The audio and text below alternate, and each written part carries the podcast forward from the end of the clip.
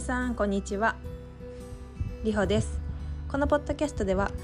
私アラサー会社員のりほが日々生活する中で学んだことや気づいたこと社会への違和感やモヤモヤについてお話ししています。はい皆さんいかがお過ごしでしょうか？またあのしばらくというか長い間ポッドキャストが取れずにおりまして申し訳ございませんでした。がまた今日から再開しようと思います。はい。あの前回もお伝えしてたと思うんですが新婚旅行に行ってきておりましてというか行ってましてえっとイタリアに、えー、10日間くらいかな行ってきました。でその後すぐにあのペットというかワンちゃんのあの野菜のふりかけを作る、まあ、プロジェクトを、まあ、実家の方であの事業として立ち上げる立ち上げているのでその仕事をしに実家にまた戻りで帰ってきたというところでございます。実家にも1週間ちょっとぐらいいたのでだいぶねあのポッドキャスト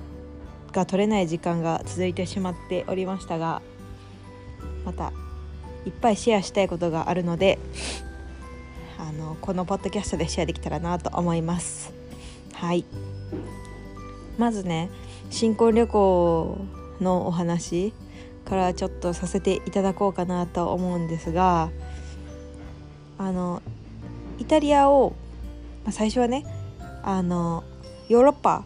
いろんな国回りたいなと思ってたんですけど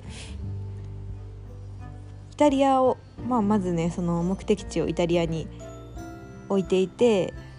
でイタリアでその私のいとこが今イタリアにいるのでそのいとこに会いに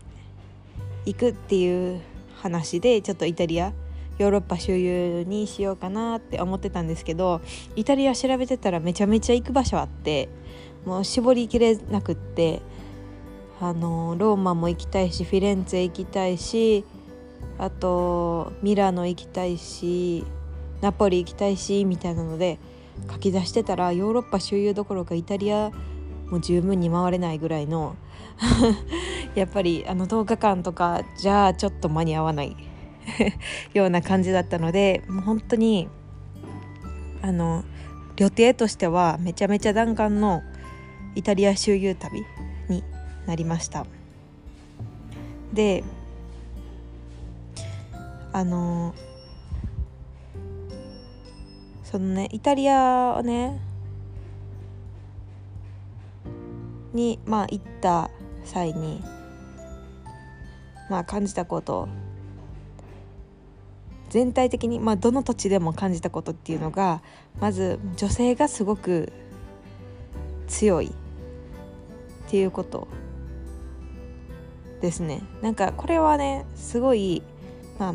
見た目的なところなんですけどやっぱり日本って可愛い文化があると思うんですよね。であの言い悪いとかではないと思うんですけど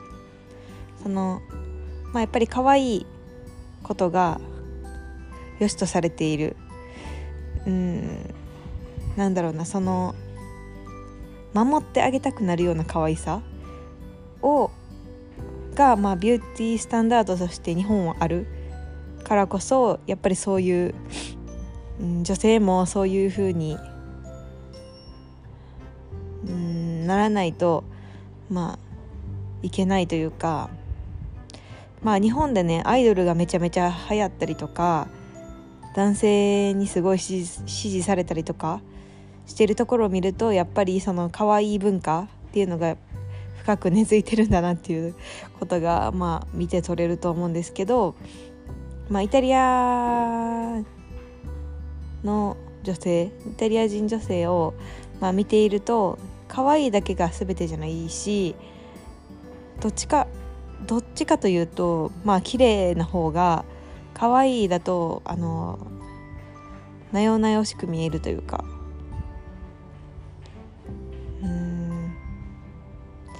なんか頼りなく見える？んですよねイタリアにいると。そうでなんかこれはねなんかどう説明しようかなって思った時になんか日本のその可愛い文化が悪いってちょっと悪いように聞こえるんじゃないかって思うんですがまあ恐れずにというか言うとやっぱり日本のその可愛い文化に見られるようにその日本はちょっと女性が後ろにいる女性が男性のうんマスコットって言ったらちょっと語弊があるかもしれないですがまあそのような感覚に私は陥りました。というかそういうふうに感じました。うん。なんかなんだろうな。やっぱりその女性を、まあ、一個人として見るっていうよりかはなんかやっぱりそのまあプラスアルファみたいな感覚が日本には少なからずあるのかなっていうふうに思ったりまあ例えばねその奥さんと旦那みたいな呼び方にもそういうのって反映されているじゃないですか。奥さんって奥の人ですよだって。私この言い方はめちゃめちゃ嫌いなんですけど旦那ってなんかそのうんやっぱり奥奥さん奥の人よりももちろん上だしなんかそういう呼び方一つとってもまあそういった文化背景というか考え方がそういう呼び方とかうーん可愛い文化とかっていうところに反映されてるんじゃないかなっていう風に感じました。なんかねこれね言い方めっちゃ難しいなと思ってあの可愛い文化 を連呼するだけでこのポッドキャスト7分ぐらい経ってしまってるんですがあのうんなんかもう少し言語化できたらまたお伝えしようかなと思ってるんですがまあそうですね。まあそういうまあプレファレンスというか文化的にうん培ってきたものとか土台にあるところが違うからその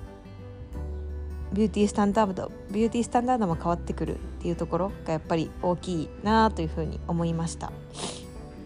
はい。でまあどちらがいいっていうわけでもないんですが、まあ、私個人の意見としてはイタリアの方が私は好きだなと思いました。なんか女性が一人の人としてしっかりうんなんかめなんだろうな。めでられるっていうよりなんなんだろうな。可愛がられるっていうよりかはちょっとまあ一個人としてしっかり愛されるというかうん。やっぱりまだ言葉にはでききれてないので伝わっているかどうか心配ではあるんですが、うん、なんかイタリア全土で結構そのねあのまあベーシックな文化というかのところでちょっと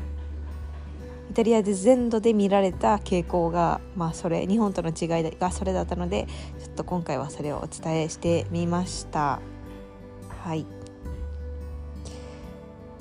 まあもちろん全員が全員そうじゃない。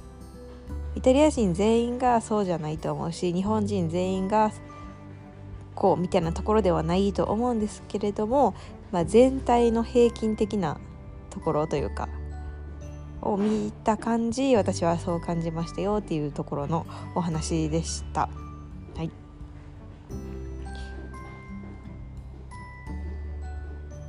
なんか結局ねその見た目の好き嫌いとか、まあ、好みもあると思うんですけど、まあ、文化的背景とかそういう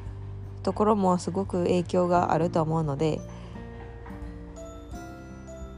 うんなんか国によって違うっていうのはやっぱり面白いところではありますね。はいなんかうんあとはね日本って白い方がいいいいとされているじゃないですか。まあ、日本だけじゃなくて韓国とかもそうだと思うんですけれどもあのイタリアしかりフランスとかもそうなんですがあの火にちょっと焼けた肌の方がいいっていうのがあって白い肌は肌よりもその火に少し焼けた肌の方が健康的ですごくいい。テラコッタまではいかないですけどそういった肌の方が健康的でいいっていう風にされている国もある中で、まあ、イタリアはそういうところだったんですがそうそうすごくね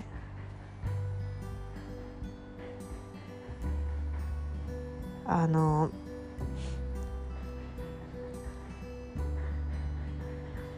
私はその白白くないといけない文化みたいなところに、まあ、違和感を覚えていてであのこのね、まあ、私は結婚式を1ヶ月後に控える控えているんですがあの結婚式のねドレスとかメイクとかまあ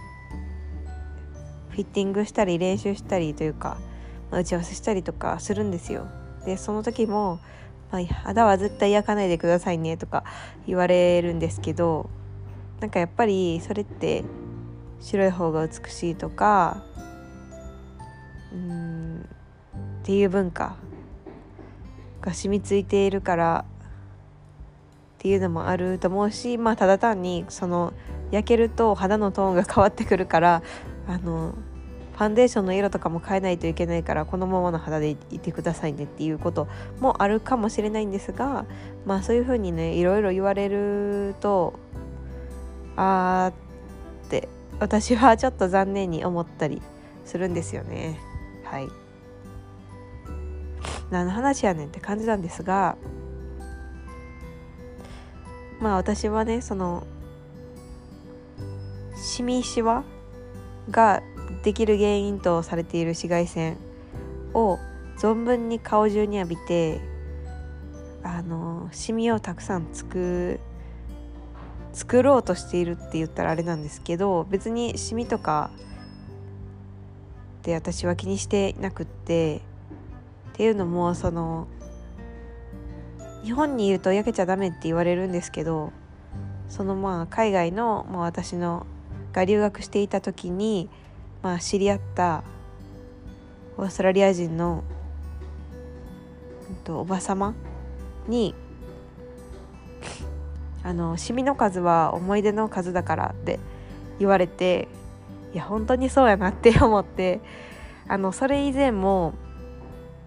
私は日焼け止めを塗るのがその時はただ単に嫌いなだけで塗ってなかったんですけど、まあ、それ以降もあの引き続きシミの数は思い出の数と思って。まあ塗らなかったりちょっと紫外あの皮膚がんになるなりそうなくらいの紫外線の時はまあ塗ってるんですけど。日焼け止めをね。だけどそういうところもなんか楽しめるシミ一つとっても楽しめるような考え方をインストールしたのでそう自分の顔にできてくるシミに恐怖を覚えずに対応できる マインドになりました。うん、そうやっぱり、うん、一つのビューティースタンダードしか知らないと、まあ、世界が狭くなったりとか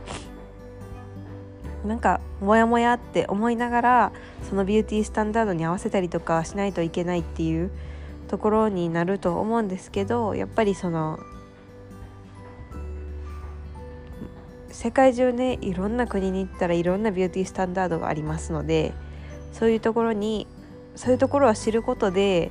自分の行きやすい道とか自分がありたい姿をに正直にいられるようなマインドを持つことができるのかなって思いました。まあ少しね話がずれたんですがうんやっぱりねそうそう。今回の旅も学んだことがいっぱいあるので引き続きシェアをしていきたいと思います。シェアの1個目はビューティースタンダードについてでした。はい。それではちょっとねビューティーあの補足というかビューティースタンダードについてはちょっと言語化できてない部分もだいぶあるのであの語弊があったりとか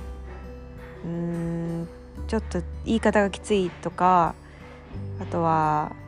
分かりづらいとかめちゃめちゃあると思うんですがはい。また言語化できたらあのしっかり伝え伝えられるようにしようと思いますのでよろしくお願いします。はい。それでは皆様今日も良い一日をお過ごしください。それでは。